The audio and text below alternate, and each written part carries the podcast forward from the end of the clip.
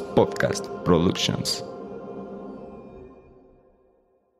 ¿Has tenido una relación tóxica o con un narcisista? Por lo menos has detectado algunas red flags de un posible narcisista o te gustaría aprender a identificarlas. De eso hablaremos en este episodio con Lisette Astorga, quien desde su experiencia nos va a contar cómo podemos identificar estos focos rojos. Bienvenidos a Con qué te quedas.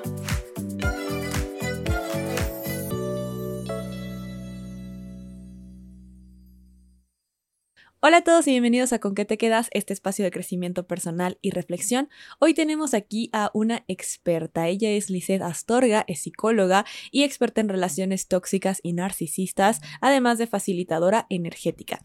Y ella viene hoy a compartirnos un poco sobre estas relaciones tóxicas y narcisistas para poder estar, pues sí, con estos focos rojos, estar alertas y poderlas identificar, pero sobre todo salir de estas. Lisette, muchísimas gracias por estar aquí. ¿Cómo estás?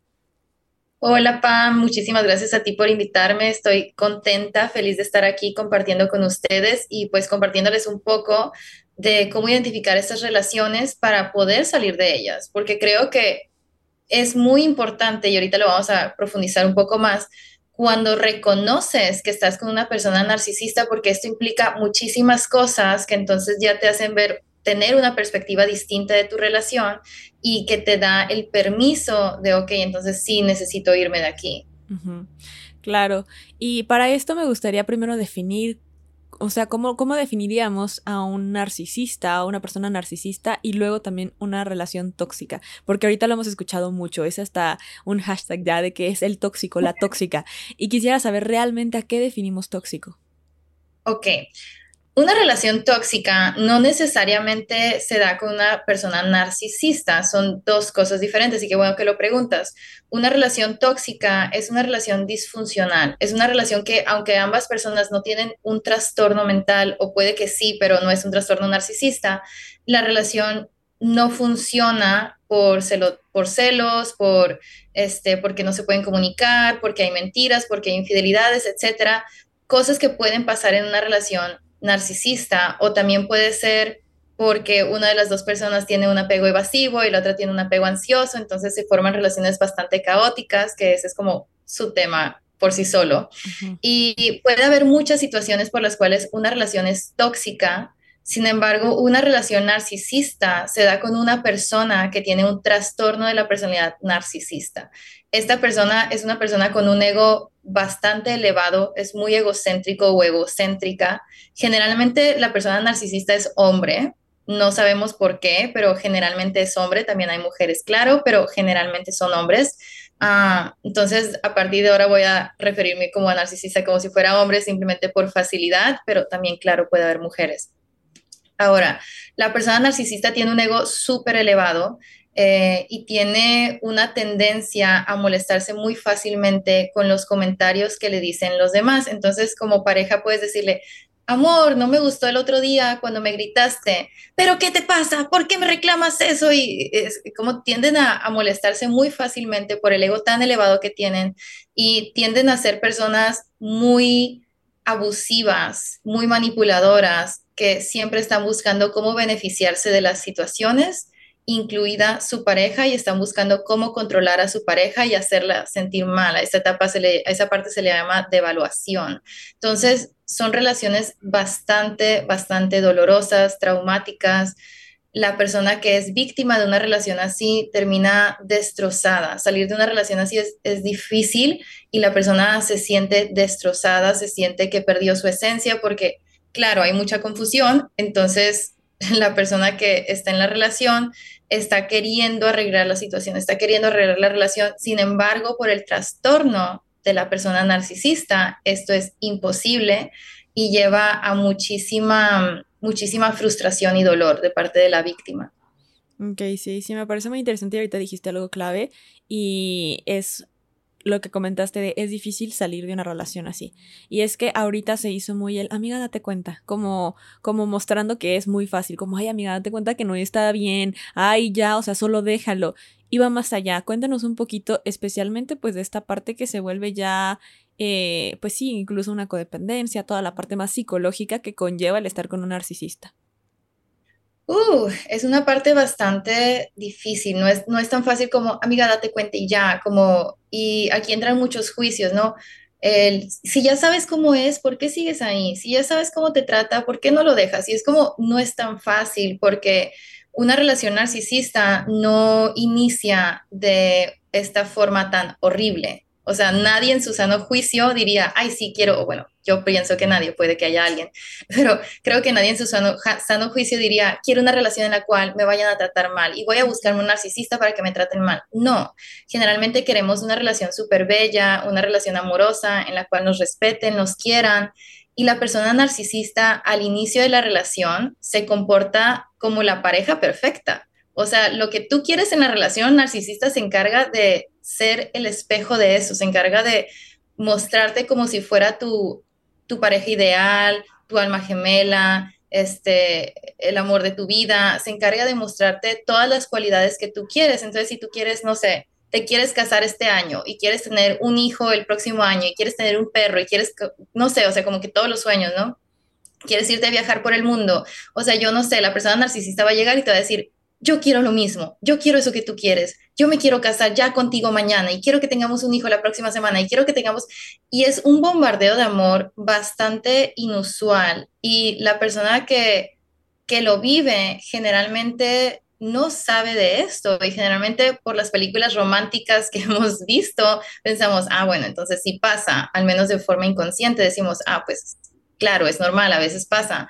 Y y tienden a decir, ok, estoy siendo afortunada, mira, un hombre me está tratando así, está queriendo algo en serio conmigo, le voy a dar la oportunidad.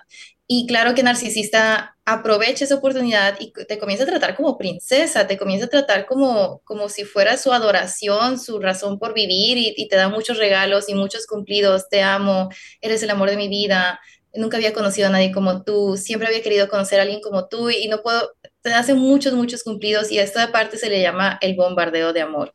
Es literalmente es manipulación, sin embargo, se siente muy bien. Pasar por una relación así, el inicio eh, se siente extremadamente bien. Es algo completamente inusual y te sientes afortunada de vivirlo. Sin embargo, es una trampa. ¿ok? Así como el narcisista lo hace como una trampa, como un medio de engancharte, una manera de hacer que confíes en él de forma más rápida. Sin embargo, después de esta etapa del bombardeo de amor, continúa la devaluación.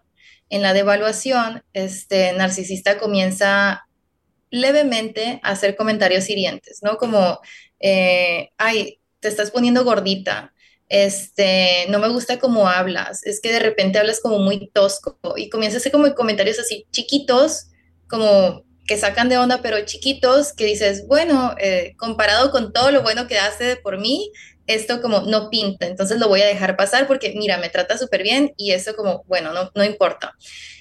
Y comienzan con una devaluación leve, sin embargo, la van subiendo y te van confundiendo al mismo tiempo. Si tú dices, oye, no me gustó cuando me dijiste el otro día que hablo mal. Ay, yo cuando dije eso, no, me, me debes de haber, debo de haber dicho algo que, que como que no, no me refería a eso, quise decir esto, o tal vez me escuchaste mal, o te lo estás inventando, no, no, no, me entendiste mal. Entonces comienzan a confundirte también y como al inicio te trataban súper bien y confías en esta persona, dices, sí, me lo estoy inventando. Sin embargo, esto continúa creciendo y continúa creciendo y continúa creciendo en la relación al punto que ya no sabes qué es verdad y qué no. ¿Sí? O sea, comienza chiquito y luego continúa y continúa y se va haciendo como una bola de nieve que va rodando por la montaña, que cada vez es más grande, más grande, más grande. Y al final no sabes qué es verdad y qué no, no sabes en quién confiar, si en tu mente o en él, en esa persona maravillosa que conociste al inicio.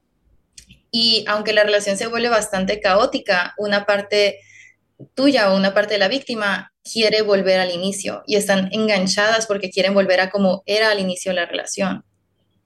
Ok, y por ejemplo, ahorita mencionaste que pasa un tiempo, o sea, está el bombardeo de amor, pasa un tiempo y se desenmascaran, básicamente. Empieza esas pequeñas agresiones que generan como estas heridas.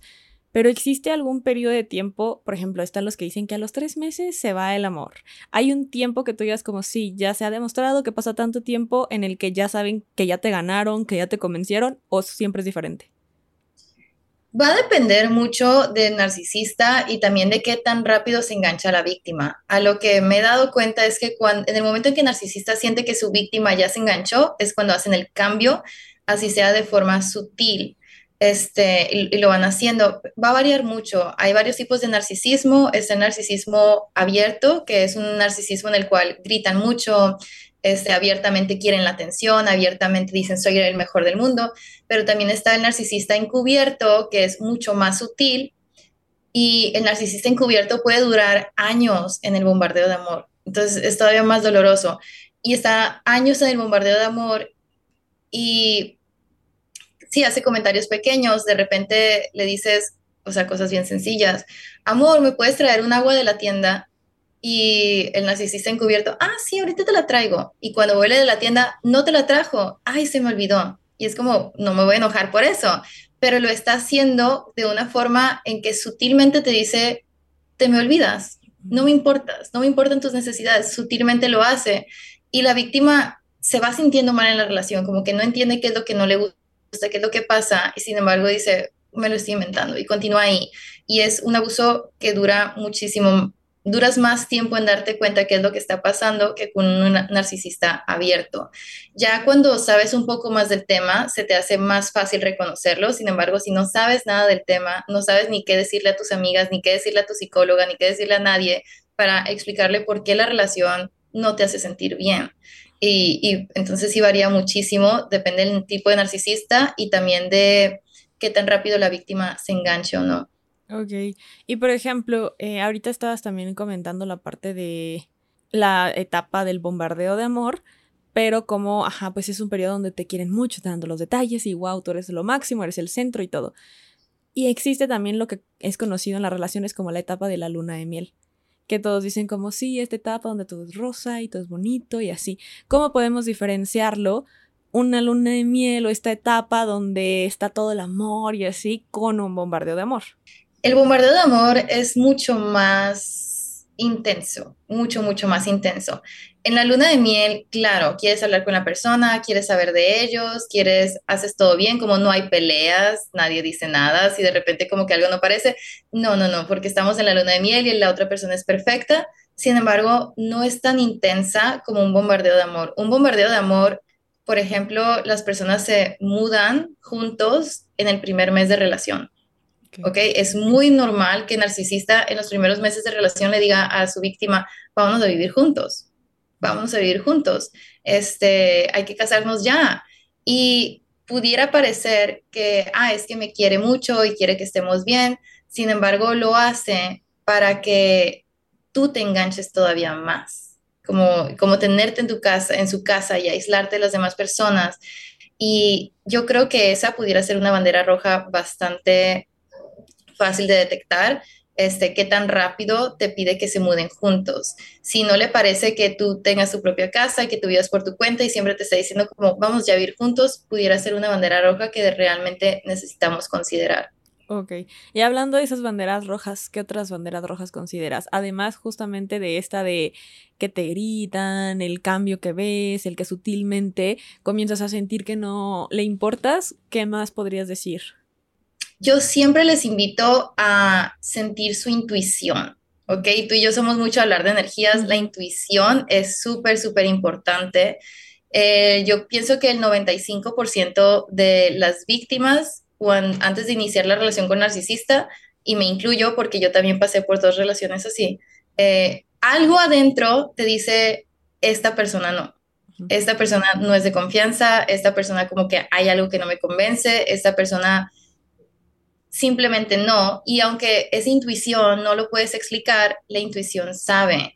Y sinceramente, si tu intuición te dice de una persona que no, aunque la persona te trate bien y aunque la persona haga cosas por ti, si tu intuición te está diciendo que no, es que no es ahí.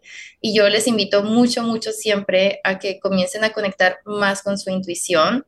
Eh, que no se castiguen. Si ahorita estás en una relación narcisista y estás escuchando esto y estás como reconociendo que cuando comenzaste la relación una parte de ti decía, no te metas en esta relación, no, es, no te culpes, no te castigues, simplemente es reconoce que tú sabías, como reconoce que hay una parte de ti súper sabia que puedes comenzar a aprender a escuchar para si en otro momento quieres salir en relación con alguien, que tú puedas escuchar esa vocecita de ti y reconocer sí, sí o sí no. Y esa se me hace la principal, la principal bandera roja o la principal bandera verde, sea la que sea.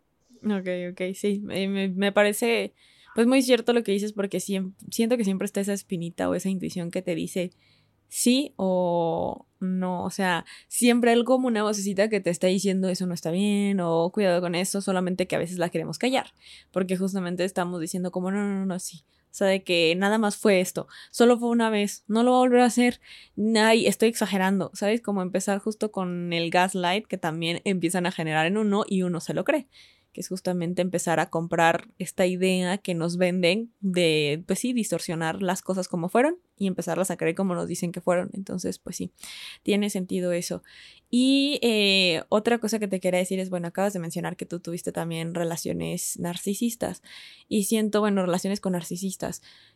Siento que es importante mencionar porque luego las personas como que se juzgan mucho, como tú dices, se culpan o, empiezan a tener esta carga y esta parte de que como no me di cuenta y como esto, sabiendo que, por ejemplo, tú eres experta en el tema, eres psicóloga, o sea, es como no excluye a nadie, o sea, al final una cosa es el conocimiento y otra cosa es cuando te toca vivirlo. ¿Cómo fue tu experiencia con eso, el poder sobrellevar este tema de, híjole, o sea, yo también caí? Fíjate, uh, yo caí antes de ser experta en este tema. Okay. Eh, fue lo que me llevó a convertirme experta en este tema. Ya era psicóloga, ya era psicóloga, entonces sí hubo un como, ¿qué es esto? Sin embargo, en la carrera de psicología, a pesar de que nos ponen a estudiar los trastornos, no nos dicen como todas las implicaciones y no te dicen realmente como, no te llevan a profundizar en los temas. Y creo que por eso muchos terapeutas y muchos psicólogas, psicólogos, perdón, que no han vivido relaciones así o que no se lo han puesto a estudiar por su parte, llega una víctima y no saben cómo tratarlo. Y, he escuchado varios terapeutas que dicen cosas como, es que si ya sabes por qué no sales de ahí. Y es como revictimizarlos porque no conocen las implicaciones. Y creo que yo antes de ser como experta en este tema, pues tampoco sabía mucho. Entonces yo decía, yo tenía esos mismos juicios, como es que si ya, si ya saben como por qué no se van, me tocó vivirlo, ¿no? Ya que lo conoces es como, wow, es que no te das cuenta, literalmente no te das cuenta porque el bombardeo de amor es muy intenso, es muy bonito y fue lo que a mí me tocó vivir con mi segunda relación narcisista. Bueno, la primera, ponle que me pasó de noche, como que yo supe que la relación fue bastante tóxica, sin embargo, no sabía nada de narcisismo, ahí ni siquiera era psicóloga todavía. Este, yo continúo ya mi vida, eh, estudio psicología, tengo después a los cinco años de terminar esa relación, tengo la segunda relación narcisista, ya como psicóloga, y yo dije, ya estoy lista para una relación sana. O sea, yo dije, ya me puedo dar la oportunidad de tener una relación sana, ya hice la carrera, ya sané, ya como que sé un montón de cosas, me voy a dar oportunidad con esta persona. Y cuando se termina esa relación, es como, ¿qué es esto? ¿Por qué es tan fuerte? ¿Por qué se siente tan horrible? ¿Por qué me siento que no sé quién soy? ¿Por qué, ¿Dónde están mis amigos? Como estaba totalmente aislada, este, no me reconocía. Sonreír se me hacía imposible. Este, se me caía la sonrisa literalmente de todo el dolor que había pasado en la relación. Y yo decía, ¿qué es esto tan horrible? Y fue cuando me puse realmente a, a ver como en internet y ver videos en TikTok y qué estaba pasando y ahí fue cuando me vi por primera vez, es una relación narcisista, y yo entré en conflicto de, veía todas las características de una persona narcisista, y yo entraba en conflicto de, no, no, no, no, no, no es narcisista, eh, es, es, buena persona, no es narcisista. Y entraba como en ese conflicto y ya un tiempo después, a la semana de, de ver el, el, término, dije, no, sí es narcisista, o sea, sí lo es. Y fue que me comencé a estudiar muchísimo el tema y comencé a aprender mucho de eso y fue cuando pude terminar la relación. Por eso les digo, el que tú reconozcas que es narcisista sí te puede ayudar a dar ese paso, porque muchas veces, eh, no estoy diciendo que con todos, ¿ok? Hay, hay de casos a casos. Eh, para algunas personas es más complicado por muchas otras cuestiones que igual ahorita podemos platicar. Este, para mí en su momento sí fue lo que me ayudó, porque yo veía todo lo que implica ser una persona con trastorno de la personalidad narcisista y aparte que no hay cura para eso. no hay un tratamiento para eso. Los terapeutas ni siquiera se quieren meter a tratar a una, a una persona con narcisismo porque es como, pues si no hay cura y no me va a poner atención y no va, a no va a asimilar que tiene cosas que cambiar, pues para qué iniciamos terapia. Entonces muchos terapeutas simplemente no lo inician. Y yo cuando estaba viendo eso, a pesar de que me dolía muchísimo y me dolió muchísimo terminar la relación, eh, me di permiso de terminarla porque no tenía futuro, simplemente no tenía futuro. Y para mí el darme cuenta, el reconocerlo, sí fue lo que me llevó a hasta aquí llegamos, hasta aquí ya terminó. Siento que, bueno, ahorita tengo dos temas como pendientes con lo que acabas de decir. Uno de ellos es, siento que algo que pasa, o por lo menos con mis amigas, algo de lo que hemos hablado, es como para mí una red flag es cuando comienzas a llorar por esa persona, ¿sabes? O sea, que, te hace llorar. o sea, porque ya desde ahí sabes que tu paz mental está en declive. O sea, ya te la está quitando, ya te está quitando esa parte. Una persona o una relación sana que digo, o sea, puede haber algún conflicto que se resuelve y así, pero una persona que te empiece a hacer llorar, que cada ratito estás llorando, que sientas culpa y lloras de la culpa, o sea, todas esas cosas para mí también son una red flag y ahorita que lo dijiste que es que te cuesta, o sea, sí, realmente comienza a ser ya emocionalmente agotador. Sí. Entonces creo que podría ser como un tema, no sé qué opines de eso. No, totalmente. Este, Claro, cuando estás en esa dinámica de la que estamos hablando hace ratito, es que narcisista es cruel, pero sabe cuando es cruel, sabe que tiene que hacer algo para arreglarlo. Entonces es cruel y luego otra vez bombardeo de amor. Devaluación, bombardeo de amor, bombardeo de amor, devaluación, devaluación, devaluación, bombardeo de amor. Y es como, es un ciclo, pero totalmente tienes la razón, te, te quita la paz mental. Sin embargo, una parte tuya está, es que me trató súper bien al inicio. Yo hice algo para que la relación esté así. Comiences con esa culpa, como dices, y esa es una super bandera roja. Yo hice algo para que esta persona cambiara. Yo hice, yo me equivoqué en esto y yo le hablé así. Y yo cuando le digo estas cosas y lo hago enojar y Y entonces no te deja avanzar. Y aquí es súper importante esto que estás mencionando, como esa culpa, esa bandera, es una bandera roja. Ese que la otra persona no esté tomando responsabilidad de sus acciones, que todo el tiempo te esté diciendo, es que tú me haces, es que tú quieres pelear, es que tú eres muy sensible, es que tú eh, nomás quieres ver cómo, cómo hacerme enojar.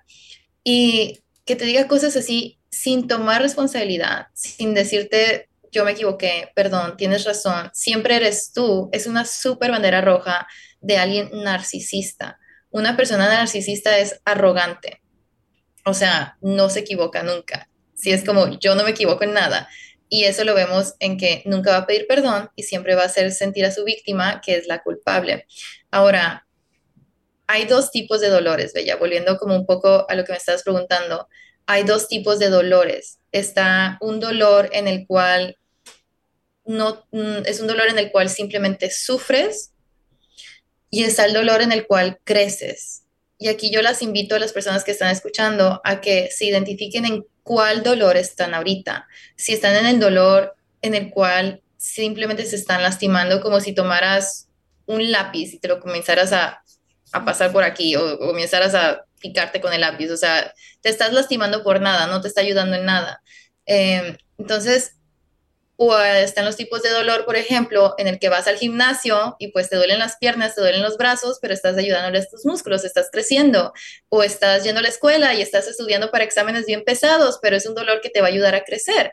Entonces, el dolor que ahorita estés pasando por tu relación, identifica si es un dolor en el cual te estás hundiendo más, estás como entrando más en este ciclo de culpa y de yo soy la que está mal y y, te está robando la paz mental y todo esto, o estás en el dolor de ya dejé la relación y me duele mucho y lo extraño, y al final de cuentas eso es lo que va a llevar a que te recuperes, a que vuelvas a estar bien.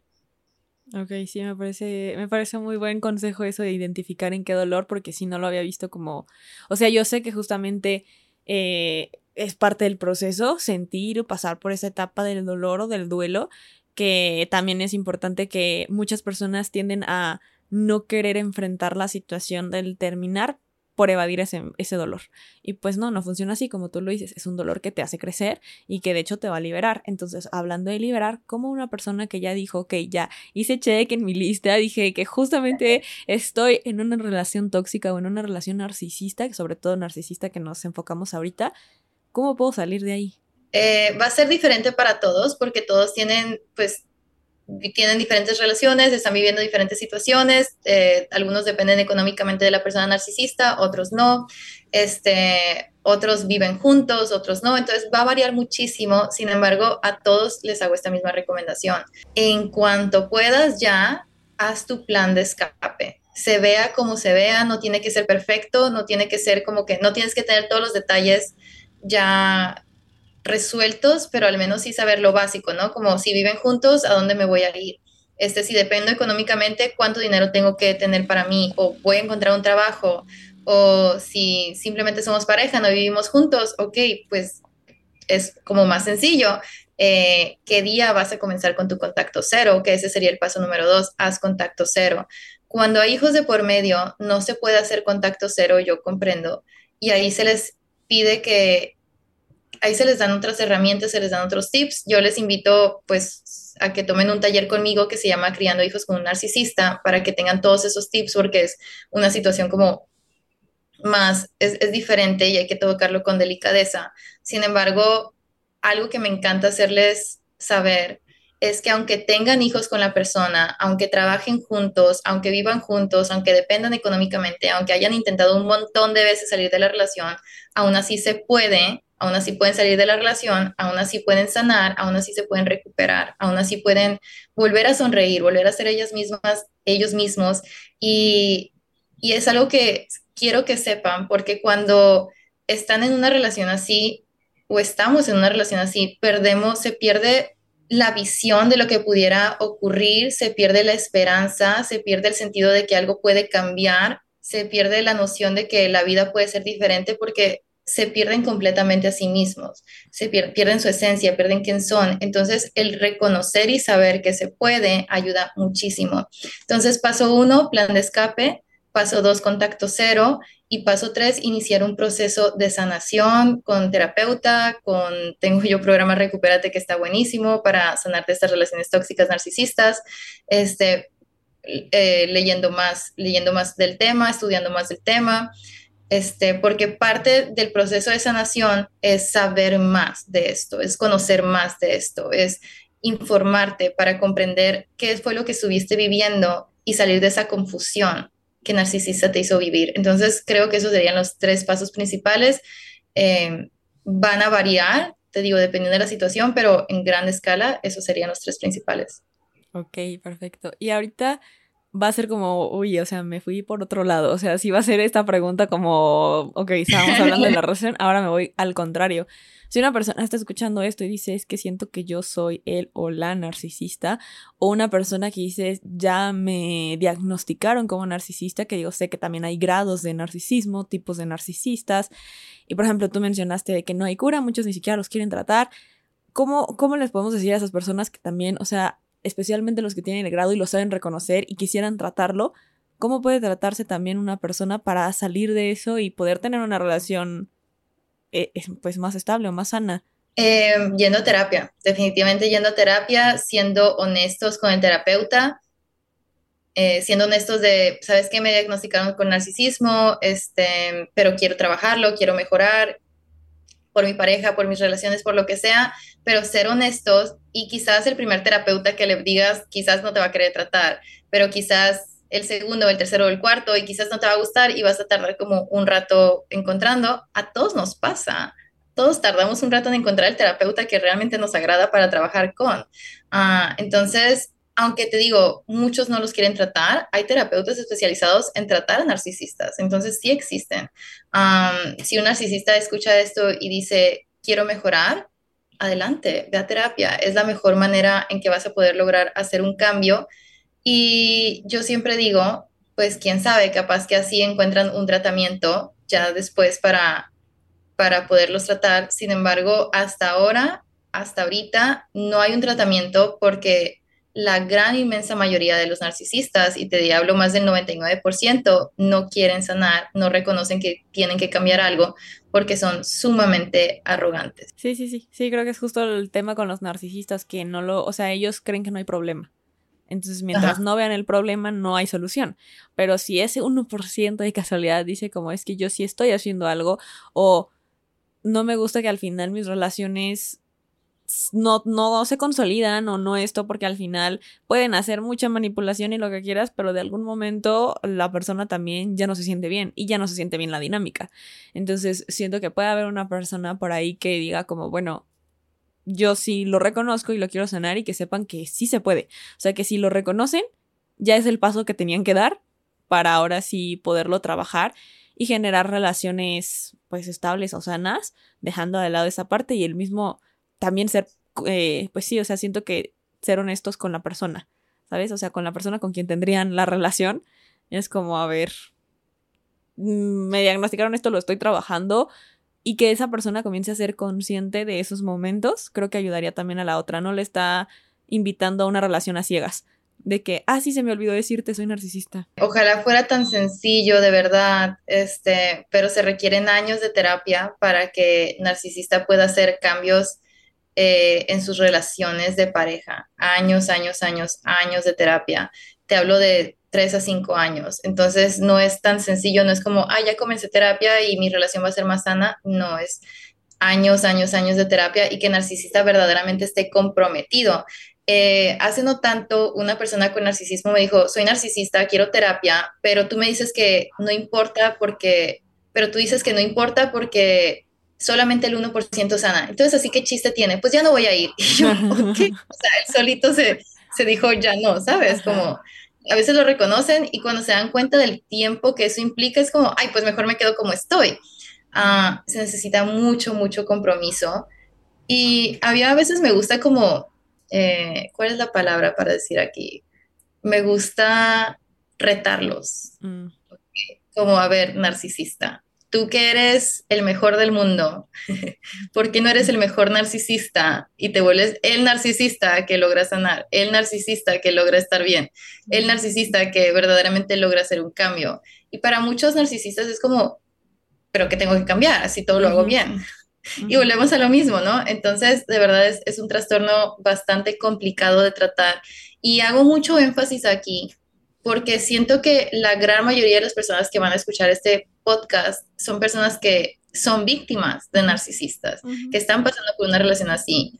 Y quiero que sepan que aunque sí, narcisista puede ir a buscar un tratamiento, es muy difícil que haga un cambio, muy difícil que se comprometa a un tratamiento de años. Y esos son años que te van a seguir costando vida, que te van a seguir costando tiempo, que te van a seguir costando momentos en que pudieras estar feliz, en que pudieras encontrar una pareja sana que realmente pueda respetarte y amarte.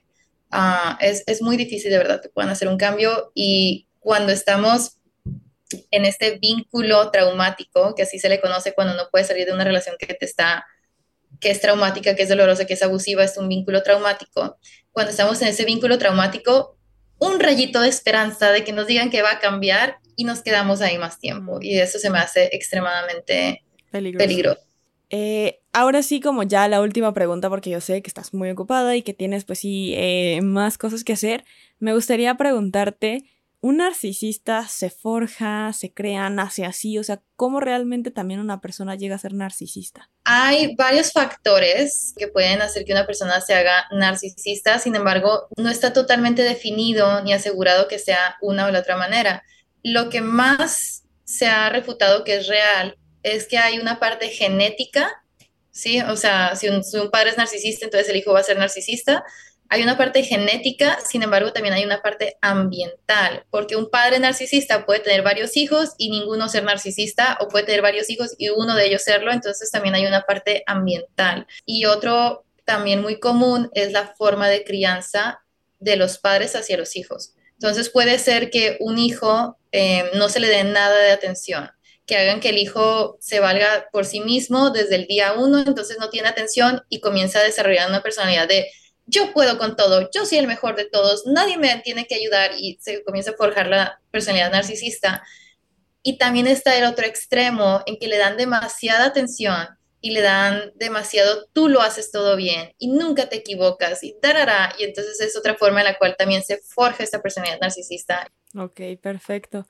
Pues muchísimas gracias. Eh, creo que es demasiada información súper buena que les va a ayudar a todas las personas, pues sí, a identificar sus relaciones, a ver en qué tipo de dolor están, empezar a sanar, a poder comenzar su proceso, por lo menos irlo identificando, que ya es un paso también, porque muchas veces solo sabes que algo no está bien, pero no sabes qué. Y quizá al escuchar esto dice como, ok, ya sé qué es lo que estaba mal, ya sé qué es lo que mi intuición me decía que no era ahí. Entonces me alegra mucho eso. Y siempre a los invitados les digo antes de irse que es algo que tú tienes que compartir, sea una frase, sea un consejo, sea lo que tú quieras, que digas yo no me voy de aquí sin compartir esto porque es lo que quiero que se queden. porque ¿Con qué te quedas? Yo quiero que se queden con que sepan que siempre hay algo que puede cambiar, siempre hay algo que puede mejorar, a pesar de que ahorita se vea el, futuro bastante incierto, mucha incertidumbre, haya mucha oscuridad en estos momentos, siempre hay algo que puede cambiar, algo que puede mejorar. Y la frase con que quiero dejarles es, tu pasado no define tu futuro.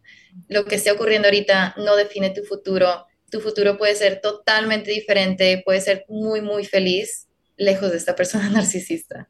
Perfecto. Muchísimas gracias y también te dejo este espacio para que nos compartas tus redes, cómo te pueden encontrar. También las van a encontrar en la descripción, pero para que pues, sea más fácil también eh, de una vez cualquier cosa que quieras contar, además de tu taller y todo lo que tienes. Muchas gracias. Me pueden encontrar en mis redes como Mereces Amar. En Instagram estoy como mereces.amar y en TikTok arroba mereces amar. Entonces ahí me pueden encontrar como mereces amar.